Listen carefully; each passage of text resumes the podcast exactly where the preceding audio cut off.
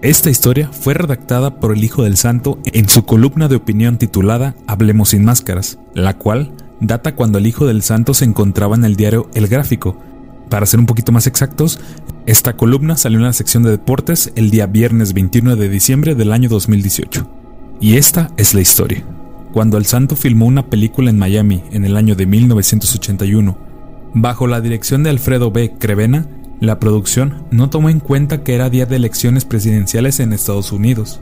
Resulta que en la toma de una escena de una persecución automovilística intervino violentamente la policía de Florida, pero lo peor fue el momento en el que se les apareció el santo. Mi padre intentó aclarar las cosas y cuando los policías vieron a un hombre con el rostro tapado, con la máscara plateada, la situación se complicó más. Es común que la policía estadounidense no pida explicaciones, así que el santo fue esposado, al igual que los otros conductores que participaron en la filmación. Un uniformado advirtió al camarógrafo que apagara las cámaras. Como se trataba de una persecución, estaba a varios metros de distancia y cuando vieron lo que sucedía corrieron al lugar de los hechos.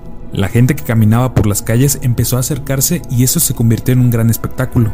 Llegaron más patrullas y el santo, sin perder la calma, intentó explicar a los policías que se trataba de una filmación de una película, pero ellos no hablaban español.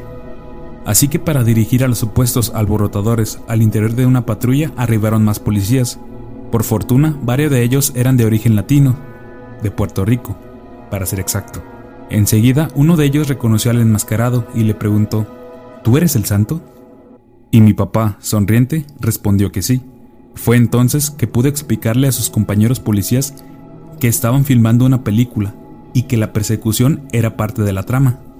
Ante la mirada de los agentes norteamericanos, el oficial latino muy entusiasmado y con profunda emoción le decía al santo que no podía creer que fuera él, a quien desde niño admiraba gracias a la afición por la lucha libre y por sus películas que, su abuelo paterno le había enseñado desde que era un niño. Después de comprobar con documentación que todo era parte de un filme, los uniformados le quitaron las esposas al santo, quien ya no se tuvo que quitar la máscara, tal y como uno de los agentes gringos se lo exigía. Afortunadamente, el director mandó un asistente al tráiler, en donde estaba un portafolio con todos los permisos y visas de trabajo de los actores, autorizadas por la embajada estadounidense. Después de dos horas, todo se solucionó y los policías explicaron al santo que era temporada de elecciones en Miami, por lo que se vivían cambios políticos complicados en el sur de Florida. Además, en esos días llegaron 125 mil cubanos, entre ellos algunos delincuentes, y ver a un hombre con máscara era algo inusual, por lo que llamó la atención.